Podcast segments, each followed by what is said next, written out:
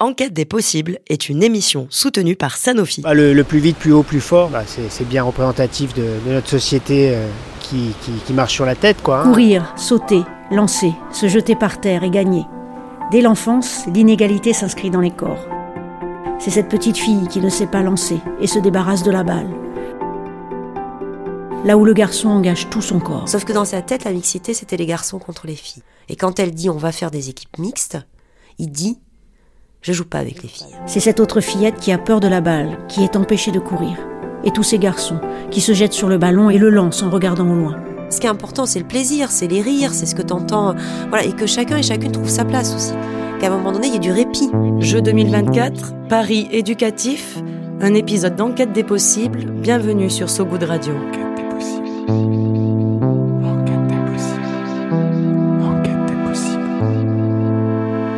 Paris 24, Los Angeles 28. Une série de Mélina Boetti. Le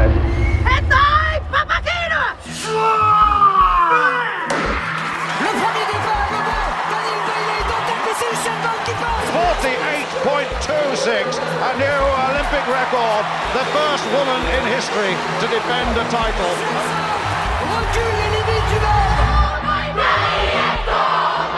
Ce 16 octobre 68, à 19h17, une paire de gants aura définitivement fait tomber les masques.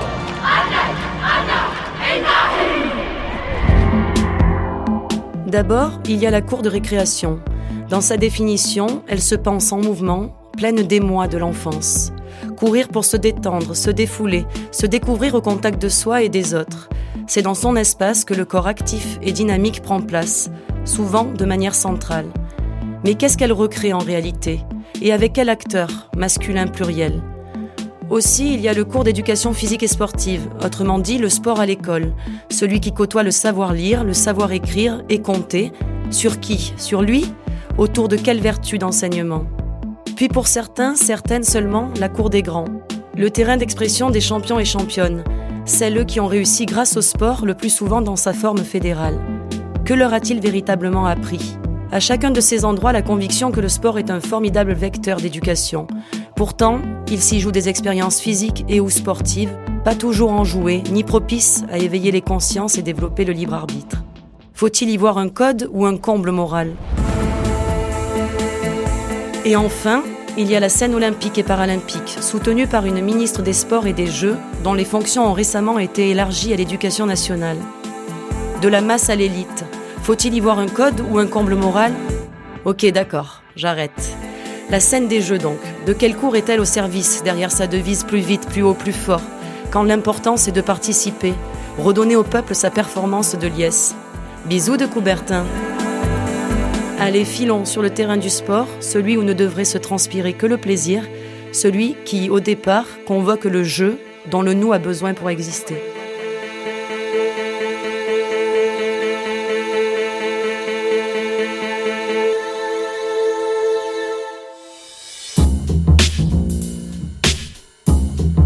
Travaille sur la question euh, des espaces de relations euh, autonomes humaines, j'allais dire, enfin interstitielles, voilà, donc en particulier dans la cour d'école, mais aussi sur l'espace public. Et euh, mon objet d'étude, c'est la relation filles-garçons et femmes-hommes dans ces espaces, sous le prisme aussi de ce qu'on appelle le genre. Bureau d'études de l'Arobe, Bordeaux, Edith Maruet-Jules, géographe du genre et fondatrice de l'atelier recherche Observatoire Égalité. J'ai l'habitude de dire qu'on fait euh, du corps à corps et du sol, en fait, de la terre.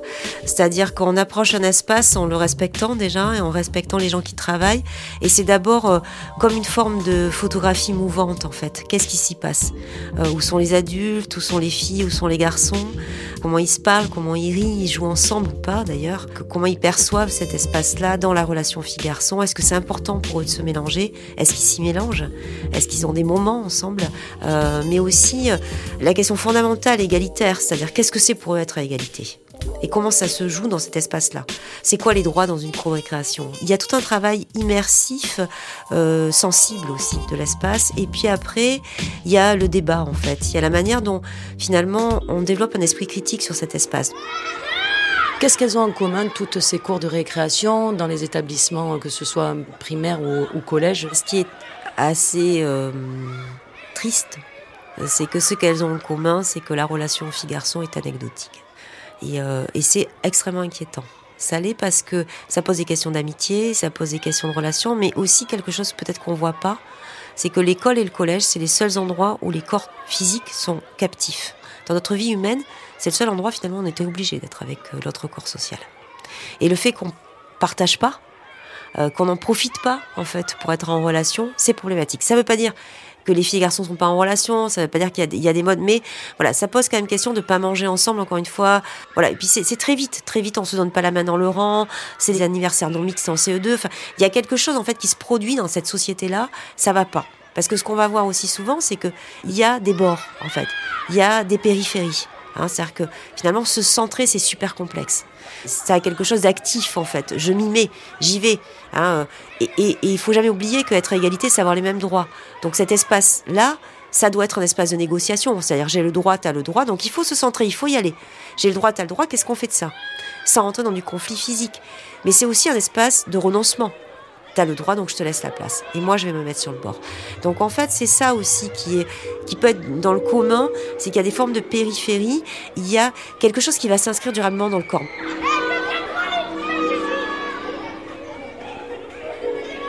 Quand on légitime euh, la question euh, du foot à l'espace central de la cour, il prend de la place physique, mais c'est toujours les mêmes garçons qui jouent.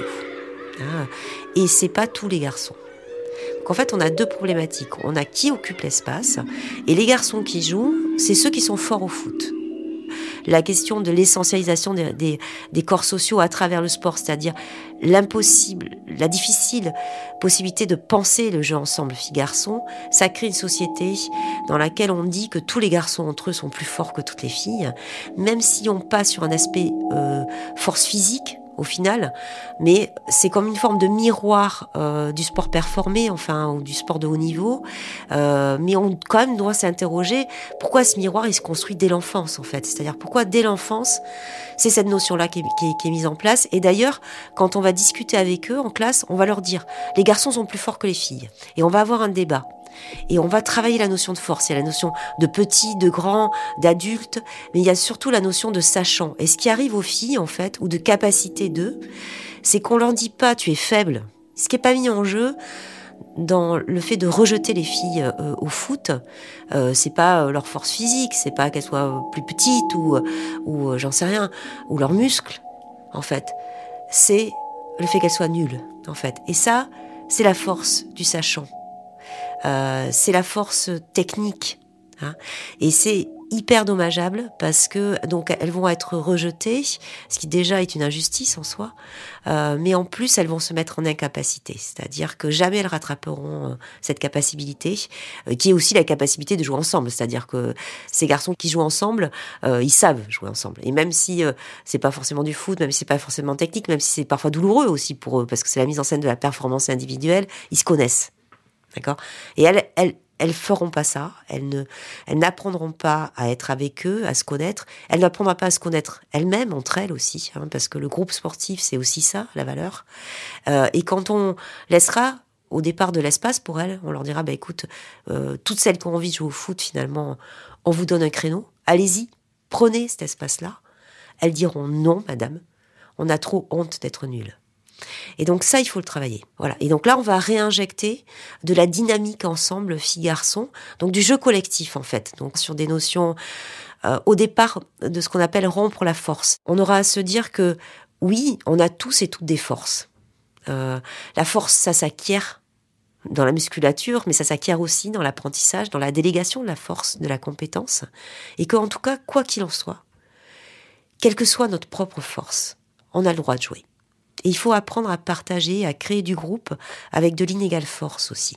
Et ça, ça permet quand on travaille ces notions-là en jeu collectif, d'inclure dans notre travail aussi les garçons en surpoids, les enfants à besoins spécifiques, les classes Ulysse, tous les autres en fait.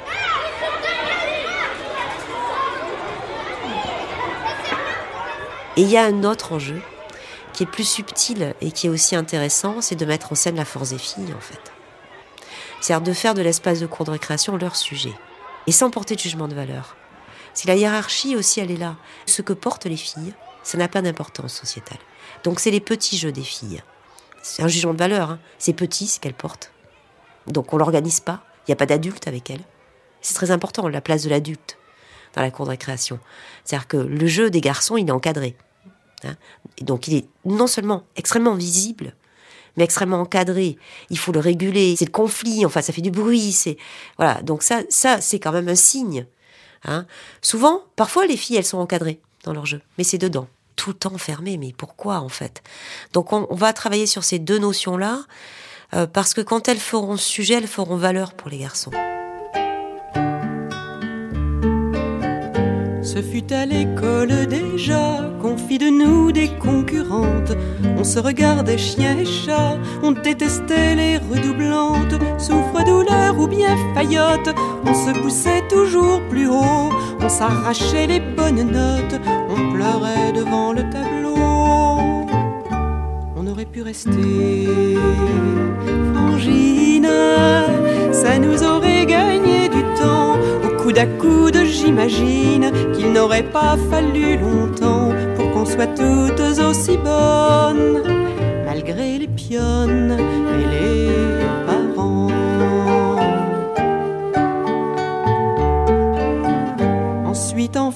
des garçons, commença la grande offensive.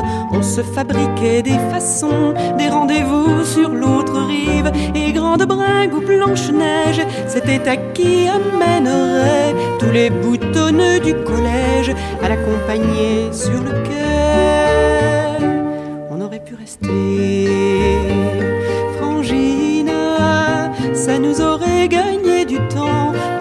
Dessous, j'imagine qu'on aurait de ces débutants avant que la vie les assomme, puis faire des hommes, pas des enfants. Plus tard, c'est la beauté qu'on nous érigea en barrière. On se retrouvait insulté si on n'était pas la première. Nos amitiés faisaient sourire, fallait nous crêper le chignon. Et tout ce qu'on pouvait se dire n'était que fadaise ou chiffon. On aurait pu rester frangine, ça nous aurait gagné du temps. Main sur l'épaule, j'imagine qu'on aurait pu, se regardant, voir qu'on était toutes assez belles. Et même celles qui ont pas le temps.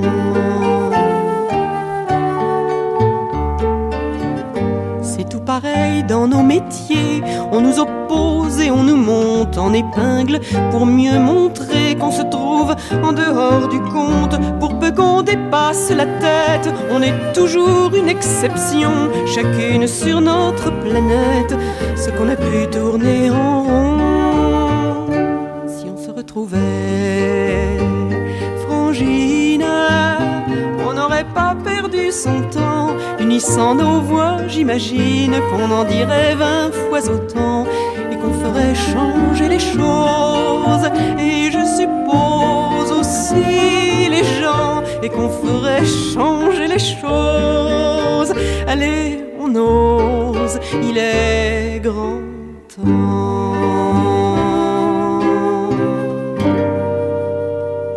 Cet espace du grand jeu, il n'y a pas tous les garçons non plus qui jouent.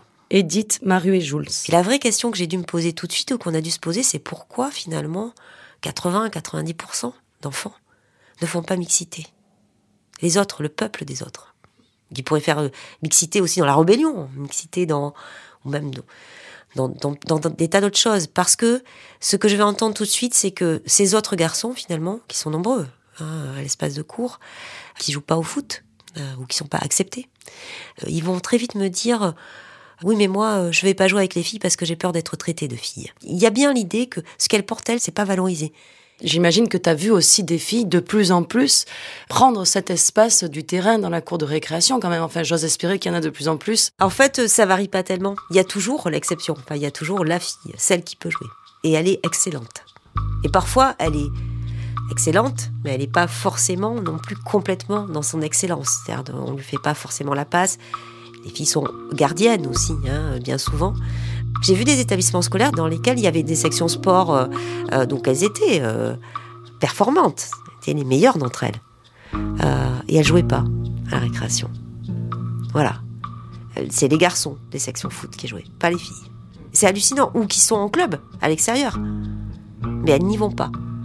Parce qu'elles ne peuvent pas y aller. Et puis aussi parce que pour une fille, pour la fille, pour cette fille, qui euh, prend plaisir avec les garçons, d'ailleurs, elle n'a pas peur d'être traitée de garçon, elle, hein. on est bien d'accord. Par contre, le risque, enfin, le, risque qu'elle prend, c'est de s'extraire du groupe des filles, qui est quand même aussi son groupe de père, enfin, qui est aussi son groupe aussi euh, identitaire, hein, d'identité d'appartenance en tout cas. Euh, et donc, elle va défendre bec et ongle la partie de foot. On sent que c'est quand même des mondes, des mondes sociaux, des mondes qui se parlent comme ça.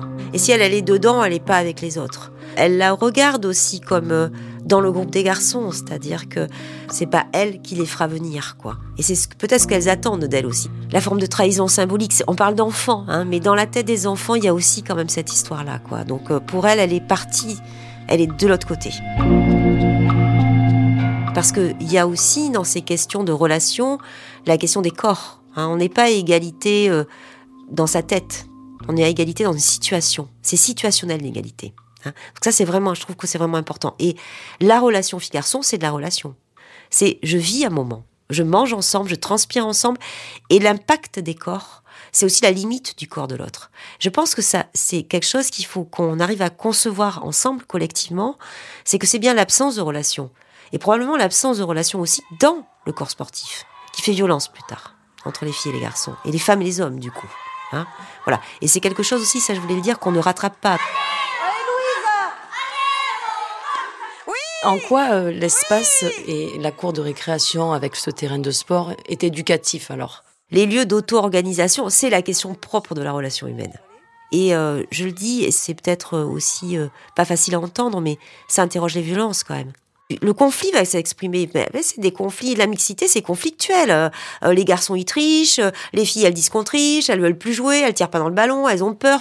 C'est ça qui s'exprime dans le jeu collectif. Hein Donc c'est ça qui est éducatif aussi. Euh, mais c'est aussi prendre soin de l'autre. Hein Est-ce que ces valeurs-là euh, que portent les filles aussi, euh, la règle, respecter, alors c'est pénible, mais bon, c'est comme ça. Elles ont été éduquées comme ça. Donc cette perméabilité, ces mondes-là qui se rencontrent, c'est aussi supprimer les fantasmes sur le corps social de l'autre. Hein, ça, c'est vraiment important. C'est le conflit qui est récupéré par l'adulte qui sûrement fera pas violence plus tard. D'accord?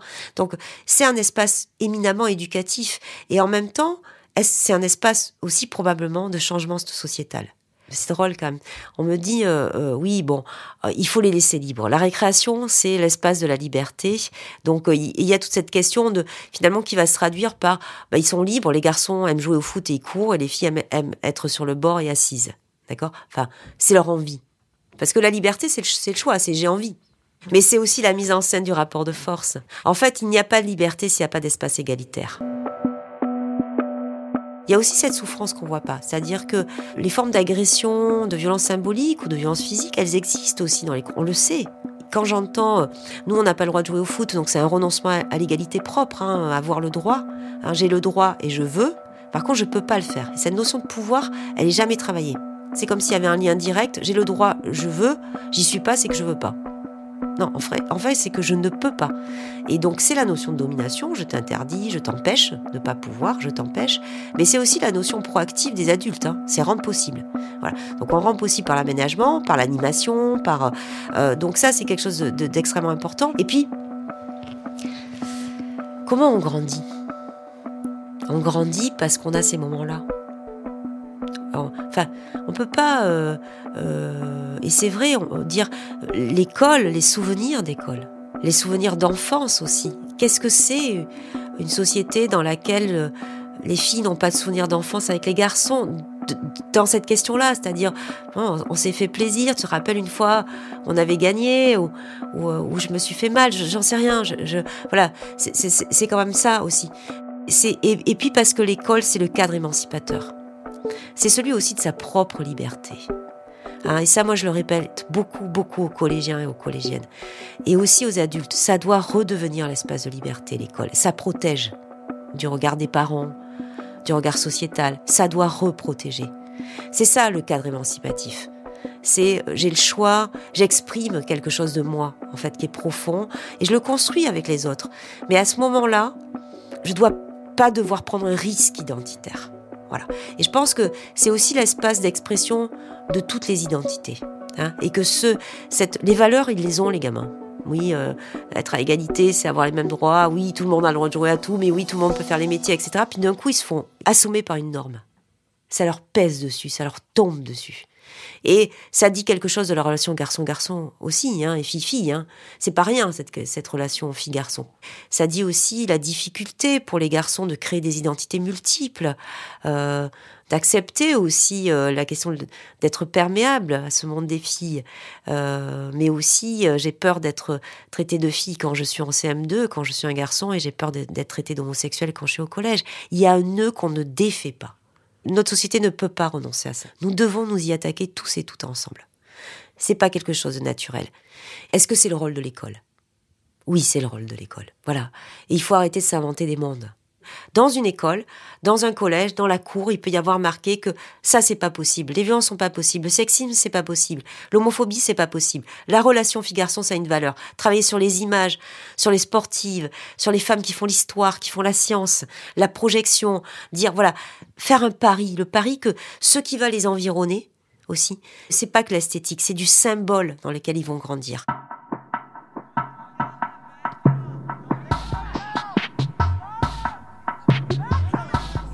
Quel âge a-t-elle? demande la juge principale, incrédule à l'entraîneur. Ce chiffre 14 lui donne un frisson. Ce que la petite a effectué à l'instant désingue le déroulement des chiffres, des mots et des images. Il ne s'agit plus de ce que l'on comprend. On ne saurait noter ce qui vient d'advenir. Elle jette la pesanteur par-dessus son épaule. Son corps frêle se fait de la place dans l'atmosphère pour s'y lever. Mais pourquoi personne ne les a prévenus qu'il fallait regarder par là? Rage ceux qui ratent le moment où, sur les 10 cm de largeur de la poutre, Nadia C se lance en arrière et les bras en croix donne un coup de pied à la lune, saut à l'aveugle et ils se tournent les uns vers les autres. Est-ce que quelqu'un a compris? Est-ce que vous avez compris? Le panneau électronique affiche comme annonce Comaneci, Nadia, Romagna, suivi de 73, son numéro de dossard. Et là où il devrait y avoir sa note, rien. On attend. Blême, les gymnastes soviétiques vont et viennent dans les travées réservées aux entraîneurs et aux compétitrices qui ont terminé. Elles savent. Les coéquipières de la Roumaine, elles, semblent au désespoir. Dorina tient ses mains jointes. Mariana murmure une phrase en boucle. Une autre est affalée, les yeux fermés. Nadia, elle, un peu à l'écart, sa queue de cheval de travers, ne jette pas un regard au tableau d'affichage. Et c'est lui qu'elle voit en premier. Bella, son entraîneur. Debout, les bras au ciel, la tête renversée en arrière, elle se tourne enfin et découvre sa sanction. Ce terrible 1 sur 10 qui s'inscrit en nombre lumineux face aux caméras du monde entier. 1,00. Elle repasse de possibles fautes dans sa tête. L'arrivée du périlleux arrière, éventuellement pas assez stable. Mais qu'est-ce qu'elle a pu faire pour mériter ça? Bella la serre dans ses bras. T'en fais pas ma chérie, on va déposer une réclamation. Mais un des juges attire son attention. Parce que le Suédois se lève, parce qu'il a les larmes aux yeux et la fixe.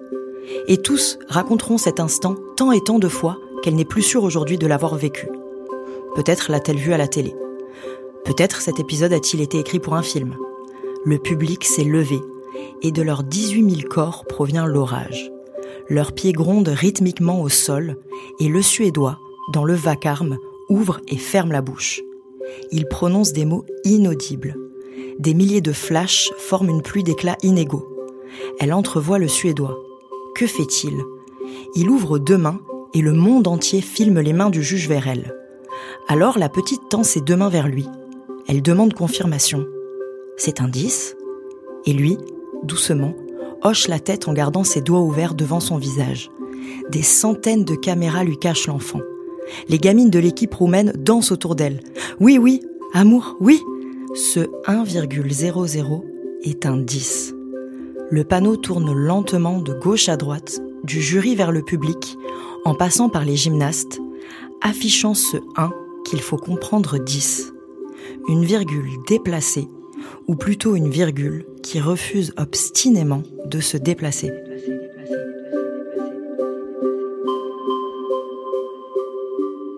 La petite communiste qui ne souriait jamais, Lola Lafont. C'est pas éliminé à cause de ça. Ok, vous L'UNSS, c'est euh, l'opérateur euh, de l'éducation nationale pour le sport scolaire des collèges et des lycées.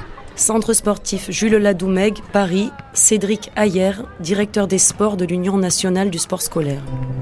Si on est là aujourd'hui, c'est parce que c'est la journée nationale du sport scolaire.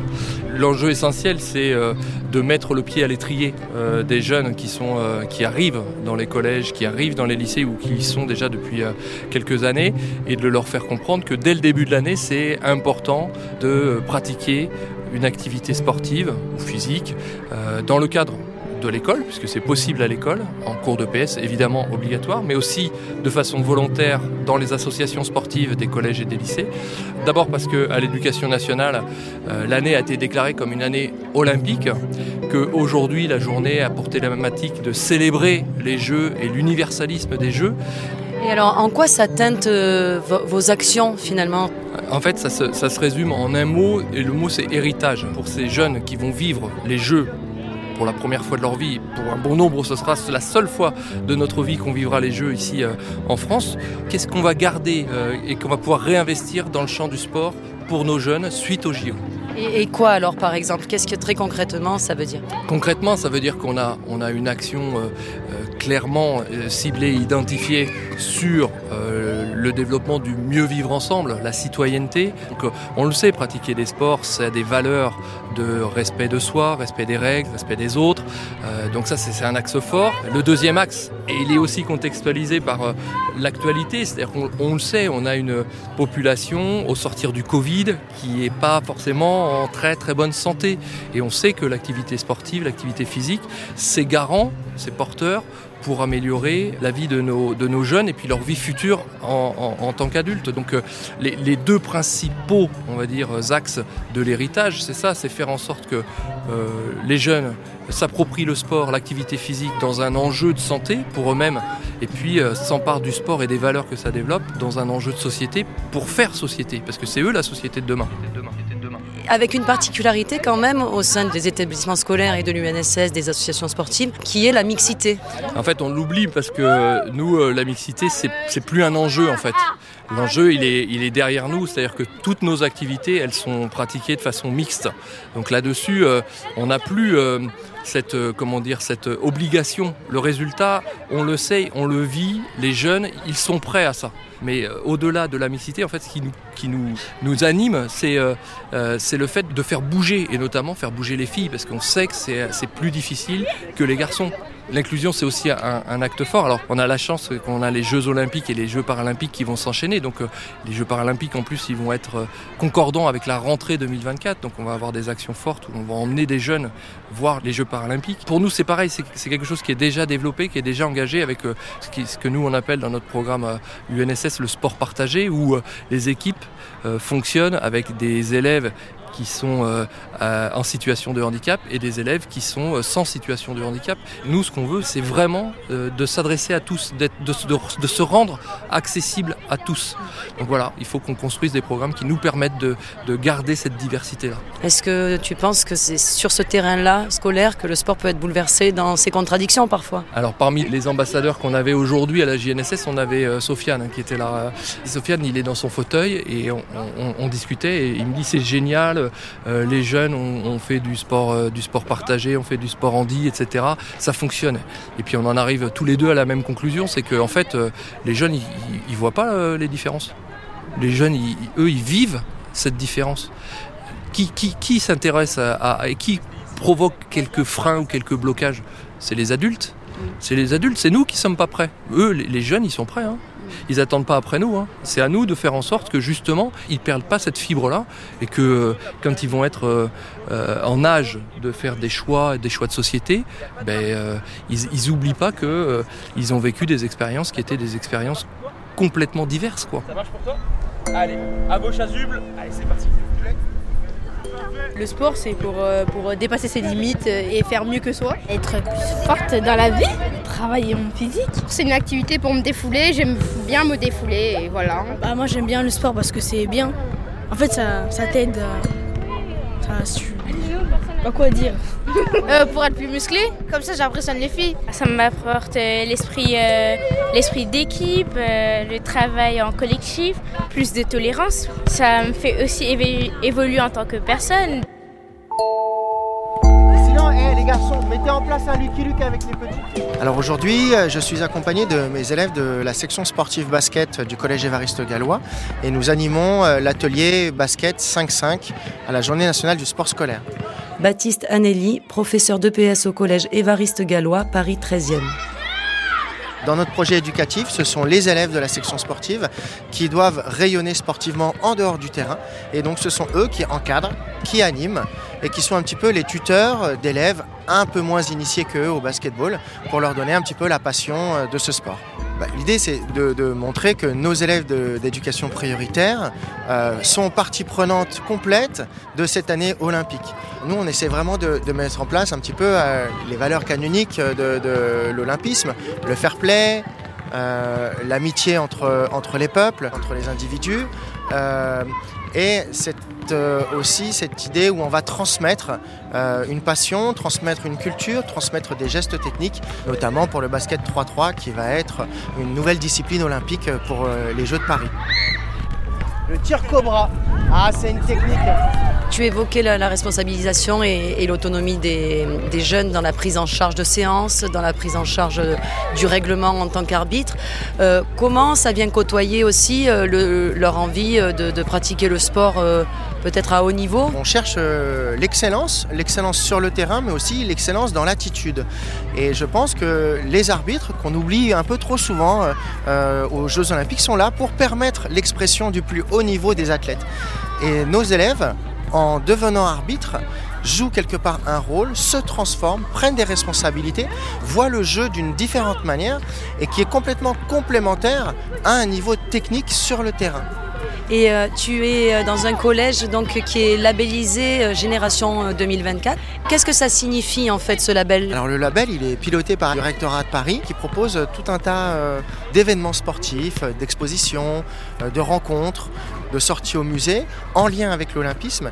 Et nous, au collège, l'équipe enseignante va, par rapport au projet éducatif, choisir tel ou tel événement afin de proposer aux élèves des rencontres avec des sportifs olympiques. Et en fait, l'idée, c'est vraiment de proposer aux élèves une multitude d'expériences de le valoriser et il va trouver sa voie. Il va trouver sa voie.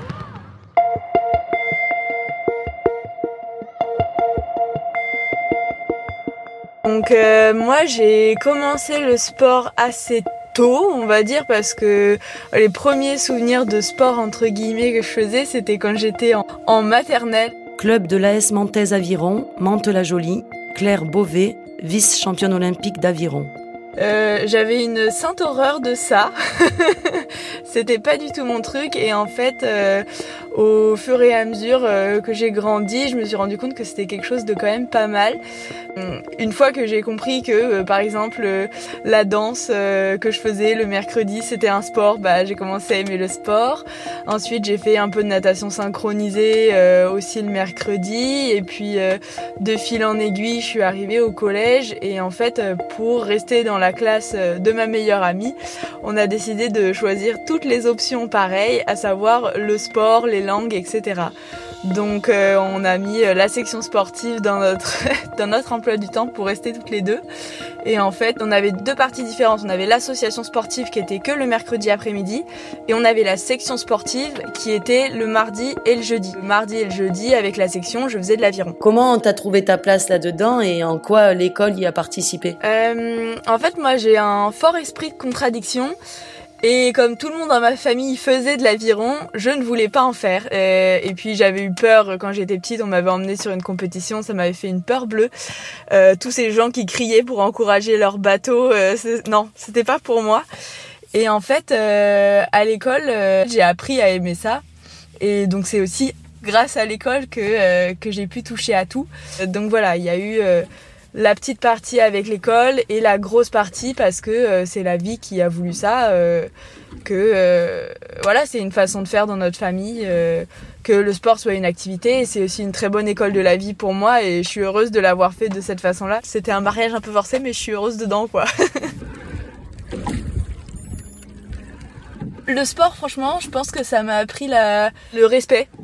Le respect de l'autre, euh, le respect de l'adversaire, mais aussi le respect du coéquipier. Ça m'a appris le dépassement de soi, ça m'a appris euh, les limites du corps, qu'on peut repousser ses limites. Ça m'a appris aussi la discipline, ça c'est sûr. parce que et un peu plus tard que au tout début parce que forcément quand il faut gérer euh, les emplois du temps, qu'on n'est plus à la maison, qu'il faut être performant mais en même temps qu'il faut gérer sa vie euh, professionnelle et sociale, voilà, c'est il faut de la discipline. Mais en dehors de ça pour moi, c'est un super euh, Enfin, c'est une école de la vie, ça permet d'être euh, d'être ensemble et de se dépasser pour l'autre, ça permet d'avoir un respect et ça augmente l'estime de soi et en même temps bah ça fait du bien au corps euh, dans tous les sens du terme, à la tête et physiquement.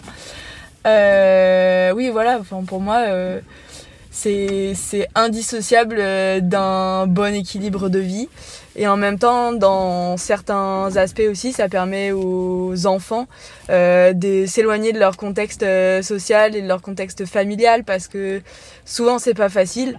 Euh, moi, j'ai eu la chance d'être marraine de plusieurs sections sportives dans un collège à Melan et dans un collège à Mantes maintenant. Et en fait, je vois un peu la différence, mais les jeunes, ils sont tellement contents de rencontrer des champions et de se dire, bah ouais, moi aussi, je peux devenir comme ça, en fait. Et on n'est pas si loin les uns les autres. En fait, on est tous pareils, on a tous commencé pareil. Et ouais, faire rêver, ça permet de grandir. Et finalement, euh, c'est ce qu'il y a de plus beau pour avancer parce que ça permet de, de rien regretter plus tard, quoi. Est-ce que tu la, la situes cette limite par rapport à ton corps et par rapport à la règle dans cette carrière de sportif de haut niveau? Moi, je marche assez à l'essai-erreur. c'est qui ne tente rien à rien. Donc euh, les limites physiques, euh, bah je les ai dépassées entre guillemets parce que j'ai été à une période en surentraînement qu'on peut comparer un burn-out euh, chez une personne euh, lambda. En fait, le corps, il peut plus rien faire. Euh, même si on en a très envie dans la tête, on culpabilise parce qu'on peut plus rien faire. Et c'est très très frustrant comme situation. C'est là où ça fait réfléchir. Je me suis dit, bah... Euh, là, t'as dépassé le truc, bah maintenant, fais les choses bien. C'est pas qu'elles étaient pas bien faites avant, c'est que c'était dans le too much et pour arriver à un certain niveau, en fait, il faut de la patience et on peut pas avoir tout tout de suite. Donc euh, il faut s'entraîner, il faut s'entraîner doucement mais sûrement. Euh, il faut tout faire mais il faut aussi accepter d'avoir du repos. Et c'est là aussi où en fait la limite, on est toujours en train de la frôler pour pouvoir progresser. Mais euh, il faut savoir faire un pas en arrière, écouter son corps à ce moment-là pour pas dépasser la limite et en fait tomber dans le dans l'inutile parce que finalement ça va provoquer une blessure, parce que ça va provoquer un tout trop plein de fatigue, etc. Donc euh, c'est dépasser les limites, se dépasser, euh, mais en même temps en étant en pleine conscience de nos capacités, quoi. Moi, je m'imposais les choses et j'avais entre guillemets professionnalisé la chose et étant une compétitrice, en fait, je voulais être meilleure que les autres, donc j'allais m'entraîner, il fallait que j'y aille. Et c'est une chose que j'avais perdu, le plaisir euh, un peu de... J'aimais toujours ramer, j'aimais toujours m'entraîner, mais en fait, c'était devenu une contrainte euh, d'aller et d'être à l'heure à l'entraînement, etc., etc. Quand je rentrais le week-end à la maison, que j'allais ramer au club, en fait, bah j'avais l'impression de revenir et de faire mon loisir en fait de pas aller m'entraîner. J'allais j'allais ramer j'allais pour voir les amis j'allais parce que bah c'est papa mon coach et j'étais trop contente quand il me disait c'est bien. C'est quelque chose qu'il dit pas souvent mais quand il le dit je sais que c'est bien. Alors que quand je vais au pôle bah j'y vais pour m'entraîner pour progresser pour être performante etc etc et en fait cette pression je me la suis mise toute seule et maintenant, je suis un peu revenue à ça. Si le matin, je me lève et que j'ai envie de travailler pour l'école avant d'aller ramer, bah, je vais faire ça. Ça va pas nuire à la qualité de mon entraînement. Donc, en fait, c'est ça. C'est que je, je, je m'octroie des, outrepassements de règles, on va dire. Je me permets d'arriver euh, et de m'entraîner sur un horaire différent. Et je me dis, oh, oh j'ai dépassé les règles. Ou alors, je vais faire, euh, je sais pas, je vais changer un tout petit peu la séance ou je vais rentrer à la maison pour m'entraîner ou voilà, je vais faire un truc qui va sortir de du, cadre en fait et ça ça permet de garder mais ce plaisir de ramer en disant euh, oui mais je le fais pour moi en fait et je le fais que pour moi bah, j'ai envie de le faire pour ma coéquipière parce que voilà, j'ai envie qu'on soit forte ensemble, j'ai envie qu'on réussisse et par respect pour elle, je peux pas euh, ne pas m'entraîner et tout foutre en l'air. Mais en même temps, c'est mon plaisir. Donc voilà, dans le quotidien, je, m'autorise les choses qui me font plaisir et souvent les petits trucs, ça peut être les mieux, quoi. C'est juste euh, de se dire, bah, ouais, je suis venue à 10h au lieu de venir à 8h. Et en fait, il y a du soleil. Donc là, tu vois, t'es trop content, en fait. Et, et alors côté enfant, qu'est-ce qui est important pour toi de leur, de leur dire, de leur transmettre? Pour moi, et c'est la chose que je leur dis souvent, c'est quand tu veux faire quelque chose, fais-le. Vraiment une médaille, c'est magnifique les filles. Fais-le avec tout ton cœur pour rien regretter après. T'es pas obligé d'aimer, mais au moins essaye parce que si t'essayes pas, tu sauras jamais. Si on sait pas où on veut aller, c'est une chose. On n'est pas obligé de savoir, on n'est pas obligé d'aimer le métier qu'on va faire plus tard. Claire Beauvais, la francilienne, Laura Tarantola, on peut, on peut dire leur nom, elles sont dans les 250 Mais par contre, euh, bah, si on bosse bien à un moment donné, euh, on se donne, on se ferme aucune porte et on se donne toutes les possibilités de choisir après quand on saura. Elles vont passer à 38, 39 de cadence. C'est en train de passer deuxième, deuxième maintenant. Ça peut aller chercher le titre, ce truc-là. Allez les filles Pour moi, en fait, c'est hyper important euh, de faire du sport à l'école, euh, de donner la capacité aux jeunes de se bouger, euh, de découvrir leur capacité physique et le pouvoir du groupe et le pouvoir du respect et le pouvoir de la solidarité quoi. Et surtout, on, on nous donne l'opportunité euh, bah, d'être intelligent en apprenant euh, les mathématiques, euh, en apprenant le français, en découvrant l'anglais, l'allemand, la philo, euh, l'art plastique, etc. Pour moi, le physique, mais ça en fait autant partie que le mental en fait. Donc euh, c'est quelque chose à ne pas négliger parce que quand on connaît son corps, ça ouvre tellement de portes dans la vie. Euh, moi je me dis mais je suis tellement contente de faire du sport quand je suis en retard et que je dois courir pour prendre le train, de courir et de pas être essoufflée quand j'arrive. Bon bah voilà, je serai pas en retard à mon prochain rendez-vous. Italie 1, France, médaille d'argent. Alors elles savent pas si elles doivent euh, sauter de joie ou pas, mais mon Dieu que c'était serré. Donc, vous l'aurez compris, je suis venu euh, un petit peu euh, vous raconter euh, mon expérience, dévoiler les coulisses du sport de haut niveau. Je suis venu également questionner les valeurs éducatives, un peu ces idées reçues qu'on donne au sport, que les médias, la société nous insufflent, l'esprit de, compétition qui règne comme dans toute notre société et qui pour moi justifie aussi pas mal d'inégalités. Bah, moi, je suis venu euh, donc intervenir euh, dans une formation euh, de futurs éducateurs et éducatrices sportives. Complexe sportif La Roche-sur-Yon, Franck Courtois, ex-judoka de haut niveau et animateur de conférences gesticulées. Pendant toute une journée, euh, on va animer euh, avec euh, une collègue des ateliers sur les, les violences dans le sport. Et ce matin, j'ai commencé les hostilités par ma conférence gesticulée. Quand je suis rentrée dans la salle, tu faisais tes adieux au sport et tu me parlais de rupture. Et m'est venue l'idée, effectivement, d'adresser une lettre eh ben, à, mon, à mon ancien amour, à mon premier amour, qui, était le, le judo. Elle commence. Août 2011. Judo, mon amour. Euh, enfin, non, mon ex-amour. Cela fait 32 ans qu'on se connaît et partageons notre quotidien. Notre relation, comme toute relation, a connu des hauts et des bas. Et puis, on a fini par ne plus trop se comprendre. On a vécu des moments intenses, magiques. On a gravi des montagnes, réalisé des rêves d'enfant, mais aussi on s'est fait du mal. Alors qu'au début, on ne pensait qu'à jouer, à s'amuser. Et rapidement, trop rapidement, tu as voulu que ça devienne sérieux. Ton ambition n'était jamais satisfaite, tu en voulais toujours plus. J'ai finalement compris que tu flattais mon ego pour mieux servir tes intérêts idéologiques et financiers. Et je n'étais pas le seul à succomber à tes charmes. Tu voulais m'asservir et pour cela tu m'as rendu dépendant à toi, à l'effort, à la performance et son spectacle, en utilisant la compétition pour nous empêcher de nous unir et nous rebeller. Alors, aujourd'hui je réalise tout cela et décide enfin de quitter ton nid, pas si douillé que ça, pour voler de mes propres ailes. C'est douillet, David Douillet. C'est une blague mais elle marche pas souvent. Bref, je ne te dis pas adieu, car je sais que je vais continuer à sentir ton odeur, ta sueur, voir ton image, tes grimaces dans les yeux des gens, dans les encarts publicitaires, à la télévision, pendant encore un bon bout de temps. Tu parle d'amour? Et en même temps, bah, il y a un début de déconstruction dans l'ironie. J'aimerais bien savoir déjà, toi, euh, quelle est ta, vision du sport, euh, bah, du coup, à l'instant T, et en quoi elle vient clasher celle que tu avais peut-être euh, depuis tes yeux d'enfant? Bah, Ma vision du sport maintenant, forcément, elle est, beaucoup plus critique, mais elle est aussi multiple, parce qu'il n'y a pas qu'un sport. Hein, hein, J'en parle dans ma conférence gesticulée, c'est éviter de faire l'amalgame entre la pratique loisir et la pratique compétitive. c'est important, mais souvent, on, voilà, on, met tout ça dans le même sac, et, c'est vrai que... Mais il y a des liens, il y a des liens entre ces deux pratiques. Et c'est ça qui est important, c'est qu'en fait, on rentre dans le sport quand on est minot euh, euh, par le jeu. Et, en fait, euh, l'enjeu prend le dessus euh, très souvent, en tout cas pour les meilleurs.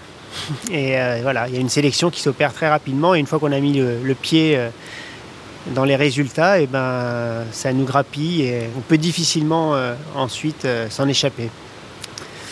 Donc, bah voilà, quand j'étais jeune, oui, j'avais le sport, c'était toute ma vie. Euh, je vivais, je mangeais, je respirais judo. Euh, c'était, c'était vraiment ma passion. Euh, donc j'ai vécu des beaux moments. Et puis après, ben, j'en ai vu, vécu des, plus difficiles, comme beaucoup, je pense, beaucoup de personnes. Et c'est important qu'à un moment dans, sa vie, on, puisse regarder derrière soi et, se dire bon bah ça c'était bien, mais ça par contre, euh, je suis plus d'accord. J'ai suivi euh, les structures de, de, haut niveau ou d'accès au haut niveau de la Fédération française de judo. Euh, et du coup, on s'entraîne tous les jours. Donc il y a des compétitions qu'on réussit, il y a d'autres qu'on réussit pas. Il y a les blessures qui vous font plus ou moins reculer ou en tout cas stagner, douter. Et puis on n'a pas envie de lâcher. Enfin, en tout cas, moi, j'ai pas voulu lâcher. Peut-être que c'était une erreur, mais c'est comme ça. Euh, je pense que c'était trop important pour moi, euh, trop valorisant pour moi, pour que je puisse abandonner euh, cela, quoi. Comment ça se manifestait cette valorisation Quels étaient les discours pour te maintenir dans ce, schéma et cette motivation bah, C'est ça qui est un peu dangereux, entre les pernicieux, on va dire, dans le sport, c'est qu'à un moment donné, il n'y a personne qui vous force. Euh, on est euh, son propre euh, bourreau et on n'a même plus besoin de nous forcer on s'inflige plein de violence à son corps, à sa tête et parfois aux autres parce qu'on est dans, voilà, dans ce moule, dans cette logique, il y a une culture voilà, sportive et une famille dans laquelle on, appartient et on n'a pas envie de la quitter en fait parce qu'à côté on ne sait pas qui on est en fait. Par exemple, mon père que je voyais pas, euh, pas, beaucoup du tout, euh, un jour est venu euh, m'apporter à mon anniversaire, je crois, une, une coupe de félicitations pour mes résultats. Et, et, je crois que voilà, ça a touché aussi ce que je, le judo pouvait m'apporter, c'était de la reconnaissance auprès d'un père absent. Euh, je pense que la société, elle nous envoie des injonctions. Euh, à être performant, à être le meilleur. Et, euh, le sport bah, vient bien répondre à ça. Donc, euh, et ce qui est dommage, parce que en fait, euh, c'est ce que j'explique, c'est que ça nous met en compétition les uns contre les autres. Alors que bah, maintenant, moi, je, je prêcherais plus, euh, effectivement, plus de solidarité, de coopération. Je pense euh, plus d'empathie. Euh, des valeurs comme ça qu'on devrait prioriser dans, notre, dans l'éducation scolaire, sportive. voilà. À quoi sert et à qui sert le sport aujourd'hui? Je pose la question dans ma conférence gesticulée, c'est est-ce que c'est le sport qui est au service du pratiquant ou si ce ne serait pas l'inverse Bah oui, on, vient nourrir des portefeuilles économiques de sponsors, des fédérations aussi le sport euh, spectacle euh, répond euh, à des logiques d'industrie du spectacle euh, qui suivent la concurrence, euh, la recherche et le profit, et ça explique tous les comportements de tricherie, de dopage, de marchandage euh, et de corruption qu'on qu peut voir dans le sport de haut niveau aujourd'hui. Comment tu expliques qu'on qu prenne encore du plaisir en étant euh, conscient de quand même de, des dynamiques et de, cela? Il y, a, des sociologues comme ça qu'on qu réfléchit sur le, sport, euh, qui ne sont pas toujours bien entendus, mais sur par exemple les fonctions narcotiques du, sport. Le sport est l'opium du peuple, au même type que, que les religions. Euh, et c'est important d'avoir conscience de ça, c'est que ça vient effectivement euh, détourner euh, notre esprit, euh, nous, euh, nous soulager un peu de, ce stress euh, existentiel et nous empêche peut-être justement, quand je dis euh, de nous unir et de nous rebeller, bah, effectivement d'aller chercher à résoudre les problèmes là où ils se trouvent, à la base, dans cette organisation de notre société capitaliste. Quoi. On salue son adversaire avant un combat judo parce que ça vient du Japon. Ils sont très à cheval sur les règles là-bas. Et ils disent bonjour de cette manière. Et le but d'un combat de judo, c'est ni plus ni moins de tuer son adversaire. Oh bah non. Symboliquement, évidemment. Oui. Ah, on est d'accord. Comment tu, tu verrais le sport, co- comment tu le- l'imaginerais pour euh, arriver à un levier qui, fasse, qui nous fasse faire véritablement société? Peut-être qui se situe d'ailleurs dans euh, ce que tu aurais imaginé euh, vivre ou faire autrement, toi, en tant que pratiquant et qu'éducateur et qu'entraîneur. Le sport, si on, ce qui peut déranger par exemple, c'est la spécialisation précoce, la sélection précoce. Si on enlève euh, la compétition chez les jeunes, déjà, je pense que euh, ça améliorerait pas mal de choses, je pense. Et euh, d'ailleurs, je pense que les, licences sportives s'en trouveraient peut-être augmentées, puisque beaucoup de, à l'âge de 12 ans, les chutes euh, des licences viennent par l'omniprésence de la compétition. Je pense au judo, par exemple.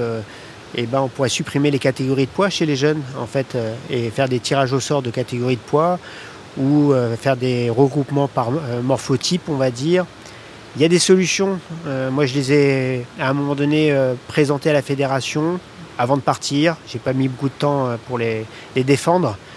Mais, mais c'est ce genre de proposition, je pense, qui pourrait aussi rendre déjà le sport moins violent, moins dangereux. Mais euh, il n'y a pas que ça qu'on peut euh, aussi euh, imaginer. Mais, euh, mais par exemple, euh, je me plains souvent en fait d'une société euh, sexiste et, patriarcale dans, ma conf. Mais euh, bah, déjà, si on, on mettait de la mixité dans ce sport, euh, je pense que euh, ça nous apprendrait peut-être aussi à vivre euh, ensemble. la balance est au judoka ce que les menottes sont euh, pour les forces de l'ordre. C'est-à-dire euh, un objet de contrôle, de torture et de plaisir. Oui, les JO, il sait ce que ça veut dire et depuis tout petit, il en rêve. Donc forcément, il va y aller. Il va les perdre, ces, euh, ces 13 kilos. Et du coup, sur la balance, en, train- en termes de bénéfice-risque, tu conseillerais euh, aux gamins d'aller vers euh, embrasser une carrière sportive? Ah bah, euh, non, évidemment pas. Enfin, moi, c'est, juste pas possible. En plus, je pense que les jeunes, ils doivent, euh, ils doivent justement pas se spécialiser, ils doivent découvrir le monde. Moi, maintenant, j'ai découvert l'éducation populaire. Je, j'essaye de penser par moi-même euh, et grâce aux autres, en fait. Et dans le sport, euh, en fait, on, vit en vase clos, on, on remet rien en question. Au contraire, on est bien obéissant euh, à son entraîneur, euh, etc. Donc donc je pense qu'il y a vraiment d'autres choses à proposer aux jeunes et, pour vivre aussi dans une société plus pacifique, arrêtant de, nous mettre en compétition à, à faire des concours de quéquettes. Quoi. Tu seras viril, mon kid, je ne veux voir aucune larme glisser sur cette gueule héroïque et ce corps tout sculpté pour atteindre des sommets fantastiques que seule une rêverie pourrait surpasser. Tu seras viril, mon kid, je ne veux voir aucune once féminine, ni les airs ni des gestes qui veulent dire. Et je sais si ce sont tout de même les pires à venir. Te castrer pour quelques vocalises, tu seras viril, mon kid, loin de toi, c'est tactique de ces femmes origines qui féminisent gros guise sous prétexte d'être le messie fidèle de ce fier modèle archaïque. Tu seras viril, mon kid, tu tiendras dans tes mains l'héritage iconique d'Apollon. Et comme tous les garçons, tu courras de ballon en champion et deviendras mon petit héros historique.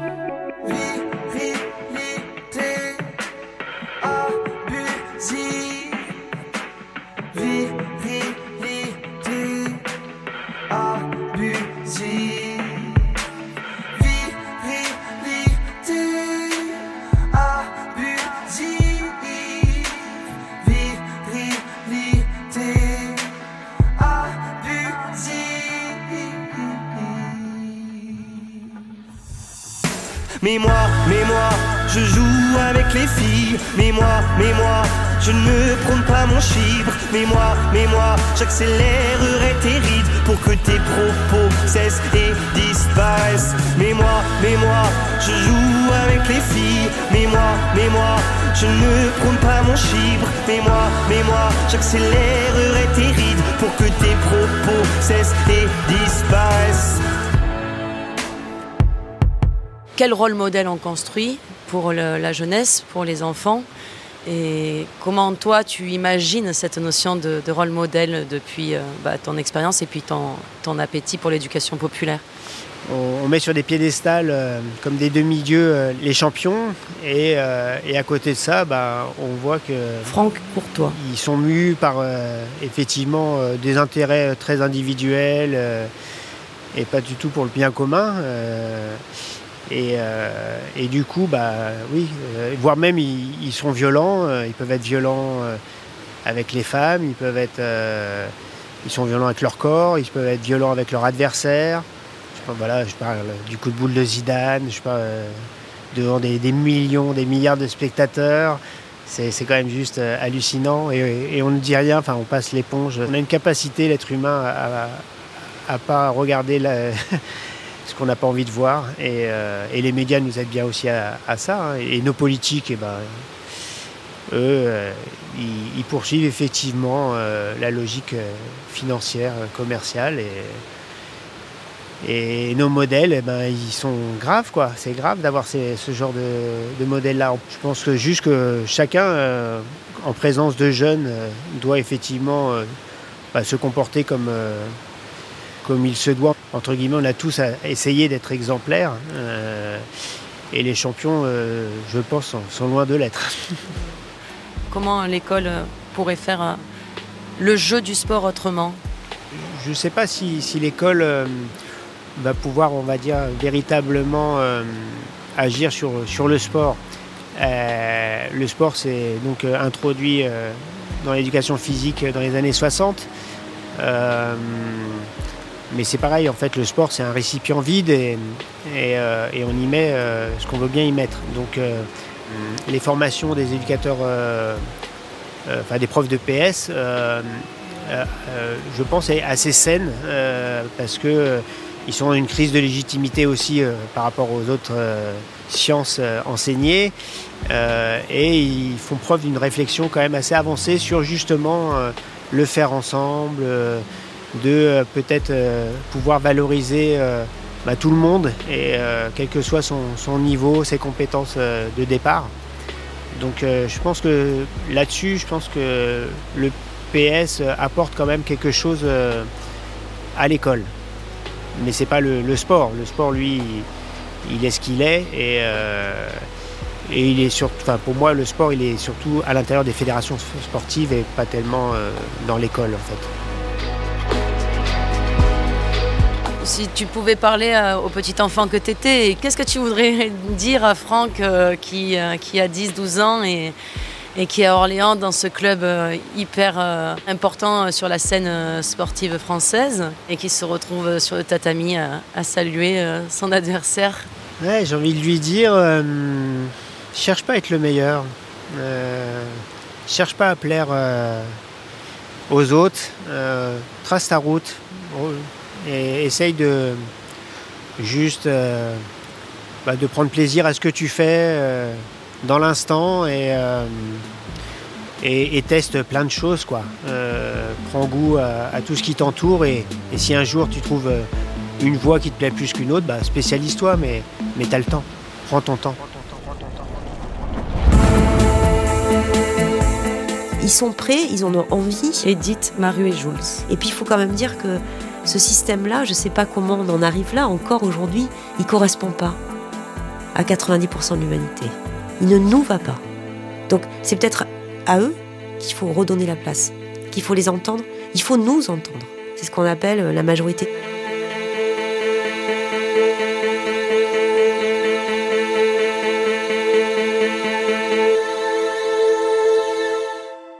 D'écouter un épisode d'Enquête des possibles. Si cet épisode vous a plu, n'hésitez pas à vous abonner ou à laisser des petites étoiles. Enquête des possibles est une émission soutenue par Sanofi.